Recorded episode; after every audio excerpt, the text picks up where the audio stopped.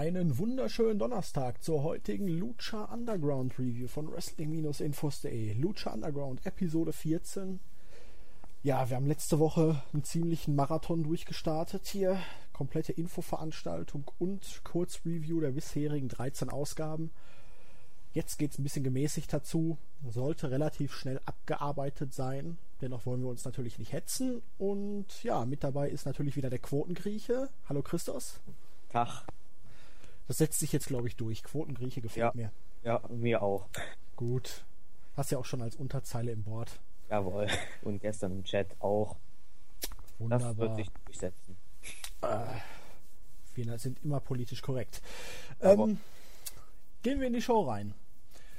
Lucha Underground begann diese Woche mit einem Rückblick auf die vergangene Ausgabe, vor allen Dingen das Match mit Cage und Johnny Mundo, wo auch dann der Angriff von dem King of the Hunt. Ähm, King Cuervo. King Cuervo, genau. Stattfand.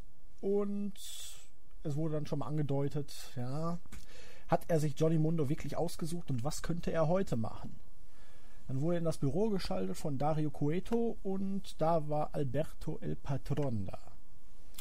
Der hat sich so nach seinen Informationen erkundigt, was er heute überhaupt für Optionen übrig hätte und er würde gerne ein Mikrofon haben, weil er den Fans etwas sagen will. Coeto schien nicht begeistert zu sein, hat aber ihm natürlich ein bisschen geschmeichelt, was für ein großer Star er ist, was für schöne Autos er fährt und El Patron hat es dann relativ deutlich gemacht, ich kriege mein Mikro hier oder ich fordere nächste Woche Blut. Ja, eigentlich ein schöner Anfang in die Show überhaupt mit Coeto kann man die Show immer anfangen, meiner Meinung nach. Es ist immer irgendwie was Schönes, Erfrischendes und El Patron gefällt mir schon bei Ring of Honor gut in seiner Rolle. Hier wird er halt die, ungefähr die gleiche Rolle haben, nur etwas mehr Lucha-Style, sage ich mal. Und ja, meinetwegen kann er ruhig so weitermachen. Und die Ankündigung hier hat auf jeden Fall schon mal die Show ein bisschen gehypt. Also ich habe mich auf jeden Fall auf seinen Auftritt gefreut für, für später er wird hier auch bei Lucha Underground wirklich als Big-Time-Star präsentiert. Die ganze Art, wie Cueto mit ihm redet, wie er auch hinterher im Main-Segment dann sich selber präsentiert. Ja, aber so gesehen ist er es ja auch. Ich meine, er hat dreimal bei der WWE einen World Title gewonnen und das schafft auch nicht jeder. Und jetzt bei so einer neuen Indie-Promotion, sage ich mal, die auch noch. Naja, Indie ist das nicht. Offiziell soll es ja Indie sein. Naja, Independent ist ja unabhängig, aber so gesehen, auch Ring of Honor ist keine Indie-Promotion mehr, weil sie ja im Besitz der Company ist, von S äh, SBG. Und gut, Lucha ja. Underground ist ja praktisch eine Eigenproduktion vom El Rey Network und dementsprechend ist es nicht Indie, auch wenn es halt im Moment schwer ist, genau zu definieren, was ist jetzt Independent, was ist Mainstream und was ist eigentlich der Rest. Aber gut. Ja, auf jeden Fall in einer kleinen Promotion so einen großen Star zu haben, ist auf jeden Fall von Vorteil und El Patron macht das auf jeden Fall gut. Er ist halt auch noch ein mexikanisches Aus, äh, Vorhängeschild, das heißt Aushängeschild. Also ist alles gut, wie, wie sie ihn verkaufen, finde ich. Ja, dann kam das erste Match und wir hatten eine Begegnung zwischen Phoenix und Archenis, dem Bruder von Mysticis, beziehungsweise dem früheren Mystico. Ja, Phoenix konnte sich hier durchsetzen nach einem Belly-to-Belly Pile-Driver, auch bekannt als äh, Steiner Screwdriver, wenn ich mich nicht irre, oder Bernard Driver hier von ja, Jason Albert bei New Japan. Ja, ich glaube Bernard Driver hieß das. Und ja, während des Matches kam Katrina raus, hat Phoenix so beobachtet praktisch wie Cuerno seine Opfer. ja. War ein wenig aufgegeilt von den Aktionen im Match und hat dann hinterher Achenes nach dem Pin sozusagen die Zunge des Todes gegeben. Da durfte man sich ja fragen, hm, letzte Woche hat Phoenix gegenüber noch gesagt, der Kuss, der bleibt unser kleines Geheimnis. Wenn Mil Muertes da irgendwas von mitkriegt, äh, da kriegen wir beide ein paar Probleme. Und jetzt in dieser Woche, augenscheinlich ganz offiziell, mitten im Ring, macht sie da ihm irgendwelche Avancen, ne? Schon genau komisch. Genau das habe ich auch gedacht, als ich es gesehen habe. Weil letzte Woche wollte ich ja bloß nicht, dass es Muertes erfährt, weil beide in riesigen Schwierigkeiten geraten würden und auf einmal, ja, zeigen wir es der ganzen Welt. Das fand ich auch ein nicht ein bisschen, sondern sehr komisch und aber wenn man das Match jetzt einfach so als Match betrachtet und nicht die tiefere Story blickt, war das Match absolut Weltklasse, finde ich. Es gab eine High-Flying-Aktion nach der anderen. Phoenix ist ja eh einer der besten High-Flyer und einer der besten Luchadore hier auf dieser Welt. Und Achenis gefällt mir auch richtig gut. Äh, ich, steht ja im Bericht, dass das zweite Match sehr empfehlenswert war. Das erste ist mindestens genauso empfehlenswert. Vor allem für High-Flying-Fans war das ein riesiges Spektakel, finde ich. Äh, für sich hatten alle drei Matches was ganz Gutes. Hier hat es mir auch gefallen, ja. war Non-Stop Action oder äh, Total Non-Stop Action ja, Wrestling, wenn ja, man so möchte. Ich vergesse. Und nee, war wirklich schöner Opener. Die äh, Komponente Katrina hat dem Ganzen nochmal eine besondere Würze gegeben. Achenes und Phoenix haben sich davon allerdings während des Matches nie ablenken lassen, was ja auch mal eine schöne Sache ist. Und ja, ja was dann noch kommen wird, da dürfen wir gespannt sein, weil Backstage war dann Mil Muertes mit Katrina und Muertes schien nicht ganz glücklich darüber zu sein, wie sich Katrina so in den letzten Wochen verhalten hat. Er packte sie am Hals und hob sie mit seiner Power aus Millionen von Muskeln, könnte man meinen, einfach so hoch, sagte ihr etwas setzte sie dann freundlich wieder ab. Wirkte ziemlich angepisst, ging dann raus und traf auf Chavo Guerrero, dem er dann auch noch ein wenig äh, die Meinung geichte, schmiss ihn an die Wand und meinte, nächste Woche bist du dran und dann wirst du deine Rechnung bezahlen. Ja, da habe ich mich auch gefragt, wenn, wenn Katrina so riesige Angst hatte, dass die Welt untergehen würde oder wie sie es auch immer richtig behauptet hat, ich habe es gerade nicht im Kopf, war das echt alles von Muertes? War das seine ganze Rache an Katrina? Wir an machen mal eben eine Pause, weil bei mir hat es gerade geschillt. Weltklasse.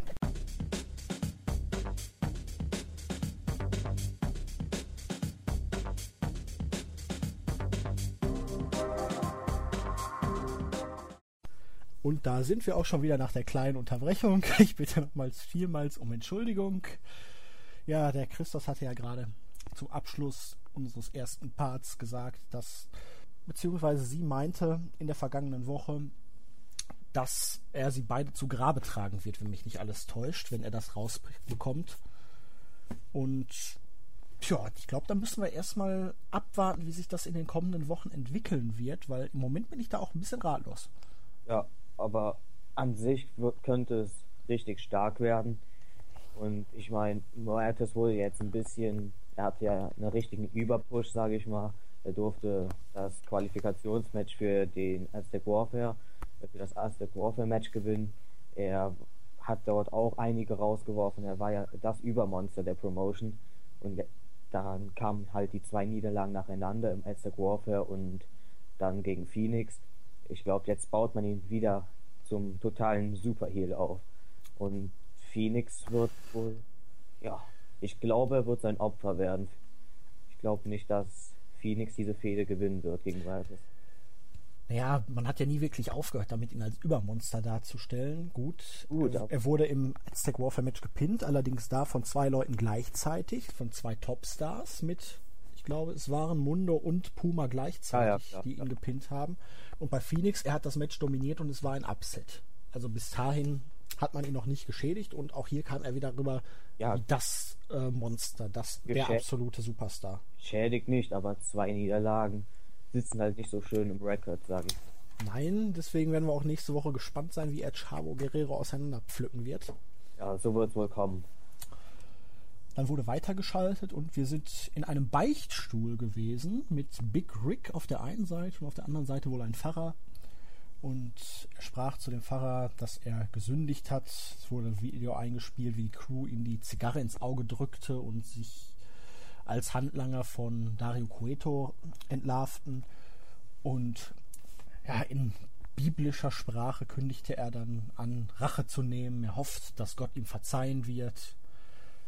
Und ja, gemäß dem Alten Testament ein Auge für ein Auge wird er seine Rache bekommen. Er zündete sich dann seine Zigarre an und wir sahen einen in Dunst gehüllten, ziemlich angepissten Big Rick und die Ankündigung, dass er bald kommt, um seine Rache zu holen.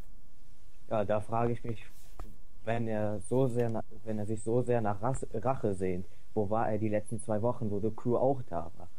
Aber äh, krank, verletzt. Hallo, er hat jetzt eine Augenklappe, er ist auf einem Auge blind, weil er eine Zigarre reingedrückt gekriegt hat. Ja, aber wenn man, wenn man wütend ist, vergisst man das wieder. Na, hast recht, vergessen. ich meine ja nur, ich meine ja nur, also so. Ja, ich meine, an, äh, bei WWE bricht man sich ja auch einmal das, äh, das, die, da, den Arm und auf einmal ist man eine Woche später wieder da, ne? Ja, Selling ist halt nicht was für jeden. Ja. Aber hier, das mit der Augenklappe fand ich schon cool. Auch dieses, dass er weiterhin Zigarre raucht, in Dunst gehüllt. Ja, das mit der Zigarre fand ich auch ein bisschen äh, ziemlich lustig, mit ein bisschen Ironie halt drin, dass er, ja, meinetwegen könnt ihr mir das andere Auge auch zerstören mit meiner Zigarre, aber ich komme trotzdem nochmal. Ein Auge für ein Auge und hier gefällt er mir schon zehnmal besser, als es jemals bei WWE der Fall war. Ja, das sowieso. Das hat er auch schon seit der ersten Ausgabe, weil er hier halt was anderes ist. Das bei WWE ist er einer von vielen und ihm macht einfach nichts aus. Und hier wird er zum einen sehr gut eingesetzt. Zuerst als der, der Heel, der Heel vom Chef und jetzt halt als, als derjenige, der betrogen wurde vom Chef und jetzt seine Rache nehmen will. Er hat hier so etwas wie ein Gimmick, was er bei WWE nie hatte. Außer dieses Body Slam Gimmick, was ich nicht als Gimmick identifizieren kann. Und wir haben gelernt, er ist ein sehr gläubiger Mensch. ja, dann das zweite Match, das auch in unserem Bericht sehr lobend erwähnt wurde. Johnny Mundo. Ich meine, was? Ich meine, ich, wenn ich den Bericht schreibe und Son of Havoc dabei ist, dann muss es eine, un, eine tolle Rezension geben. Naja, wir hatten Johnny Mundo und der gewann gegen Son of Havoc nach dem Starship Pain Schrägstrich End of the World. Sehr, sehr ausgeglichenes Match. Die Match-Story war, Johnny Mundo hat sich ja letzte Woche eine Beinverletzung nach der Attacke von King Cuerno zugezogen. Und Son of Havoc mit Evilise als seiner Freundin ringside. Sie war ihm wieder wohlgesonnen, nachdem sie letzte Woche ziemlich angepisst war, dass er sie umgenietet hatte, vom Apron geschubst hatte mit einer Aktion aus Versehen. Und ja, relativ ausgeglichenes Match. Beide hatten ihre Drangphasen. Son of Havoc kam zwar wieder so ein bisschen giechig rüber, aber trotzdem durfte er viel zeigen und war immer kurz davor, auch den Sieg einzufahren. Er ist ein absolut glaubhafter Wrestler, auch wenn er nie gewinnt. Und wir hatten dann am Ende Johnny Mundo praktisch K.O. vor der Ringecke liegen, Son of Havoc auf dem Top Rope. Er sollte den Sieg eigentlich einfahren. Ivelis stieg auf den Apron, feuerte ihn an. Jetzt mach, jetzt mach, jetzt mach, jetzt spring endlich auf ihn drauf, spring endlich auf ihn drauf, spring, spring, spring. Und er guckte sie ihm an und ja, ich mach, ja, ich mach, ja, ich mach. Und irgendwie dauerte das alles so lange, dass Mundo dann ausweichen konnte und das Ding dann doch noch eingefahren hat. Und nach dem Match kam dann King Cuerno wieder rein und hat Mundo dann noch ziemlich zerstört. Ja, mir hat es wie gesagt sehr, sehr gut gefallen. Äh, Mundo, über Mundo muss man nicht viel sagen. Er hat bei WWE schon gezeigt, dass er absolut Weltklasse ist. Hier macht er weiter, wo er bei WWE aufgehört hat und dann bei den kleineren Indies weitergemacht hat. Äh, Son of Havoc ja, ist wie gesagt einer meiner Lieblinge bei Lucha Underground und er wurde echt super dargestellt heute, äh, gestern Abend. Äh, denn ich nehme mal wieder den Vergleich zu WWE. Sagen wir mal, Son of Havoc nenne ich ja den Heath Slater von Lucha Underground. Ein Heath Slater wird, würde niemals gegen einen solchen Topstar wie beispielsweise ein Topface Daniel Bryan, würde er niemals so gut, äh, so gut mitgehen, wie es bei WWE wie es hier gehen würde. Hier kann er die ganze Zeit mithalten, ist kurz vorm Sieg und ja, auch wenn das ein, eher ein Comedy-Gimmick ist, kommt er trotzdem richtig gut rüber. Ja, die arme Ivelisse angelt sich so ein Loser. Die hätte doch Besseres verdient. Vor dem Match dachte ich sogar noch, weil sie einmal so einen komischen Blick in Richtung Johnny Mundo geworfen hatte. Hm, die könnte sich doch auch ihm anschließen. Die beiden würden doch ganz gut zusammenpassen. Aber während des Matches hat sie ja dann auch immer wieder für Son of Havoc eingegriffen. Das hat Melina aber nicht gefallen. Äh, sind die eigentlich noch zusammen? Ich weiß es, glaube ich, nicht mehr. Ich weiß es nicht. Ja. Naja, war wirklich ein starkes Match. Ja. Und dann kamen wir schon zum wrestlerischen Main Event des Abends und zu meinem absoluten Liebling bei Lucha Underground. Pentagon Junior gewann gegen Ricky Mandel via Submission in einem Inverted Armbar. Ja, Pentagon Junior, der ja jetzt mittlerweile von einem neuen Meister geführt wird, wo wir immer noch nicht wissen, wer der Meister ist, hat hier Ricky Mandel sehr dominiert. Ähm, Vampiro und Striker haben sich während des Matches so einen kleinen Disput darüber geliefert, weil Vampiro Ricky Mandel ein wenig mit Ricky Martel verwechselte mit Absicht und ihn da als große Legende und Schieß mich tot bezeichnete, aber war ganz lustig. Und ja, Pentagon Junior hat das Match dominiert. Mandel kam einmal kurz zurück, aber am Ende hatte Pentagon den Sieg dann eigentlich schon klar und in bester Scott Steiner Manier hat er den Pin dann unterbrochen, den Gegner hochgehoben und gesagt, nee, nee, nee, ich bin noch nicht fertig. Und hat ihn dann weiter abgefertigt und am Ende hat er dann wieder seinen Armbar gezeigt und auch da praktisch laut Storyline den Elbow bzw. die Schulter aus der äh, aus dem Gelenk poppen lassen und ja, ihm dann mit den Ellbogen, die Schulter oder was auch immer gebrochen. Und dann hat er hinterher natürlich noch gesagt, hier, mein Meister, ein weiteres Opfer an dich. Und No Fear, ich weiß immer noch, irgendwas mit, ah, ich, ich muss mir unbedingt mal aufschreiben, wie das auf Spanisch heißt. Zero Miedo, glaube ich, oder? Ja, irgendwie sowas in der Art auf jeden Fall. Und ja, Pentagon Junior ist der absolute Badass. Der vermöbelt die Leute, auch nach dem Match noch weiter, hat dabei richtig Spaß und die Fans gehen so steil auf den Kerl. Die finden ihn auch klasse, die schreien das auch die ganze Zeit und die Crowd ist echt cool und ja, war kein richtig hochklassiges Match in dem Sinne, aber war halt langgezogener, intensiver Squash. Ja, ich fand's auch. Ich, ich sehe es genauso wie du. Pentagon Junior hat ein klasse Gimmick. Er bringt richtig gut rüber und allein schon das Outfit bringt richtig Atmosphäre in seine Matches rein. Und ja, der, der Submission Move, der Armbar, der passt auch perfekt wieder zum Gimmick. Also äh, Booking technisch her macht man hier so gut wie alles richtig. Und es ist ja auch dieses Coole bei ihm, diese Mischung aus japanischem Stil und mexikanischem. Lucha Libre und wirklich dieses absolute Badass-Auftreten und die Fans in der Arena, die finden es großartig, die mögen den bösen Jungen. Ja, zu Beginn war ich etwas optimist, äh, pessimistisch, denn er wurde ja ziemlich schlecht dargestellt zu Beginn bei Lucha Underground. Aber mittlerweile hat man echt sowas, so viel bei ihm rausgeholt ich könnte mir möglicherweise auch vorstellen, dass der in ein paar Wochen, Monaten auch mal um den Championship fädet. Ähm, Wenn er so weitermacht und die Fans bin, weiter lieben. Da bin ich eher skeptisch, aber man muss ja auch so sehen, die ganzen Niederlagen und so am Anfang, die passen ja alles immer noch in diese Story rein. Das ist ja alles lang anhaltender Prozess, den Lucha Underground hier wirklich perfekt umsetzt weil er hat am Anfang immer auf die falschen Leute gehört, hier auf Chavo und was weiß ich, wen er noch als seinen Meister oder sein Vorbild gesehen hat. Und er ist gescheitert. Und irgendwann hat er dann seinen Master gefunden, den richtigen, der ihm wirklich auf den richtigen Weg gebracht hat. Und seitdem haut er alles weg, was ihm vorgesetzt wird. Also es ist von der ersten Folge an ein anhaltender, kontinuierlicher Prozess und wie es gesagt, ist eine Entwicklung zu erkennen. Ja, wie gesagt, booking-technisch macht man eh fast alles richtig bei der Promotion man hat Storylines, die nicht von, man hat ein, äh, man hat Storylines, die man nicht jede Woche für Woche wegwirft, sondern wirklich permanent gut aufbaut. Und da ist halt das, was dieses, was, was diese Stories auch äh, so klar machen. Du hast ja auch gesagt, seit der ersten Folge, seitdem er mit Chavo befreundet war, es gab eine Entwicklung von ihm und mittlerweile hat man ihn wirklich stark weiterentwickelt sein Gimmick, er ist auch total in Ordnung im Ring. Also ich mag ihn auch.